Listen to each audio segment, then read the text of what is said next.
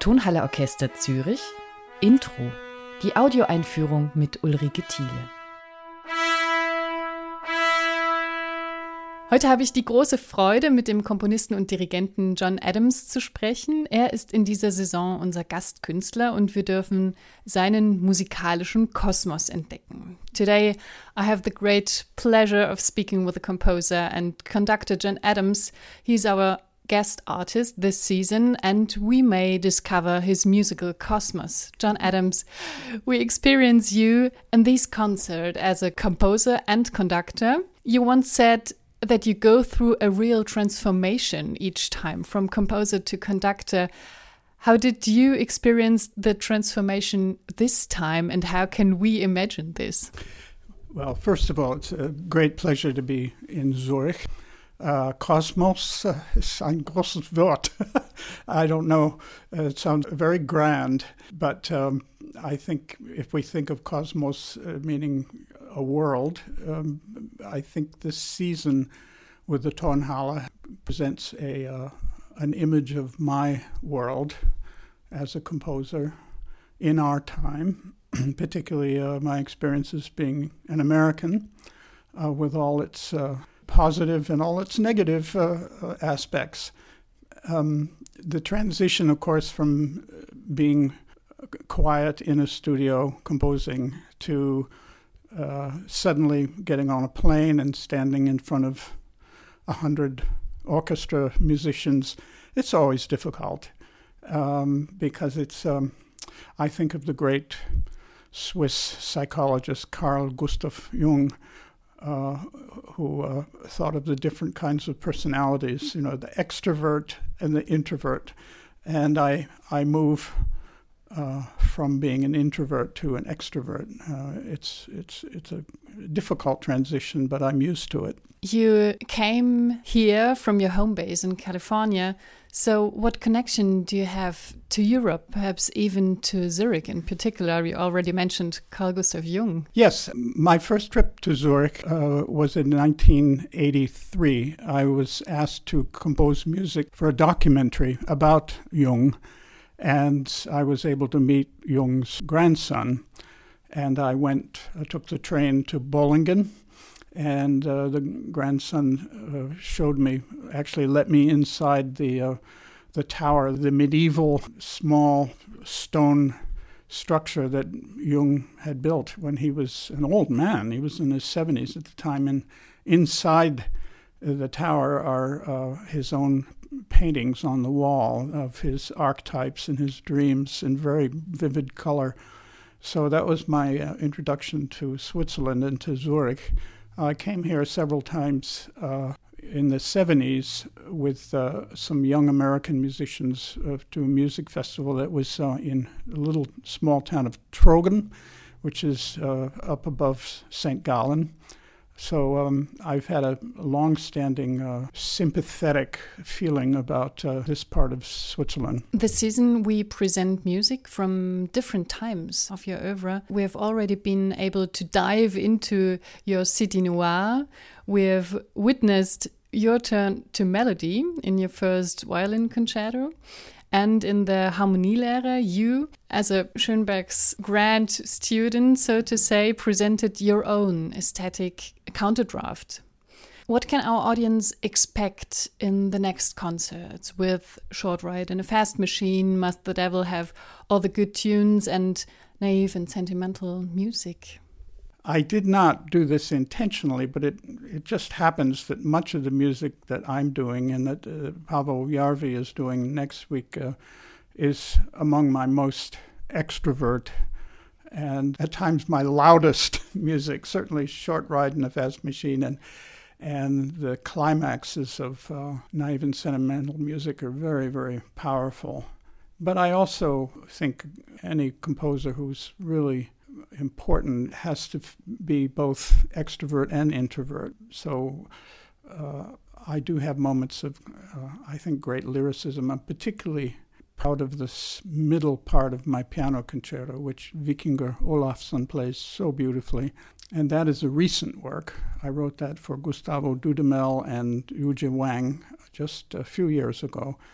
Um, but I've had the wonderful experience of already doing it with uh, Víkingur, and I think that'll be a great experience uh, for, for me, and I hope for the audience. The following week, Paavo does a program of mostly short pieces of mine, probably the most interesting of which is uh, a piece I wrote about my boyhood, which is called My Father Knew Charles Ives. And uh, that brings me back to when I was a teenager and I played in marching bands with my father. So I had a boyhood that was very similar to Charles Ives's.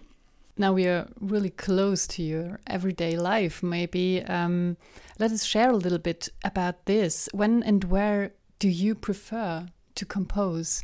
I think some uh, people have very romantic images of composers. Uh, you know that we wake up at three in the morning with a great idea and scribble it down, uh, or you know we're just like the stories of Mozart writing the overture in the last morning before the premiere. but the fact is that uh, every composer I know uh, works all the time. Uh, I'm a, a, daytime person. I get up very, very early. I take a, a, hike in the woods with my dog, and then I come home and I work. Uh, as I say, I work banker's hours. Uh, I work from about eight or nine in the morning until uh, five in the afternoon. You know, it's just a lot of work. Uh, I just finished an opera that I've been working on for three years, based on Shakespeare's Antony and Cleopatra. And, uh, you know, it's two very thick volumes of orchestra score. And when I look at it and I look at those tens of thousands of notes and uh, you know, piano and forte and all the information that a composer has to decide on, I realize that, that we composers, um, you know, uh, we work very hard. How is composing different for you comparing earlier stages and nowadays? Well, I think uh, that the big change has been, of course, computers, which is you know the same in almost every part of our lives.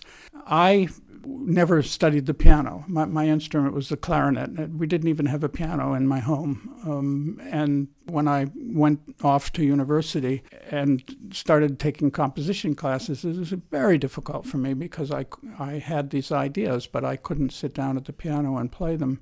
And nonetheless, I composed my first pieces uh, at the piano in my clumsy way of playing.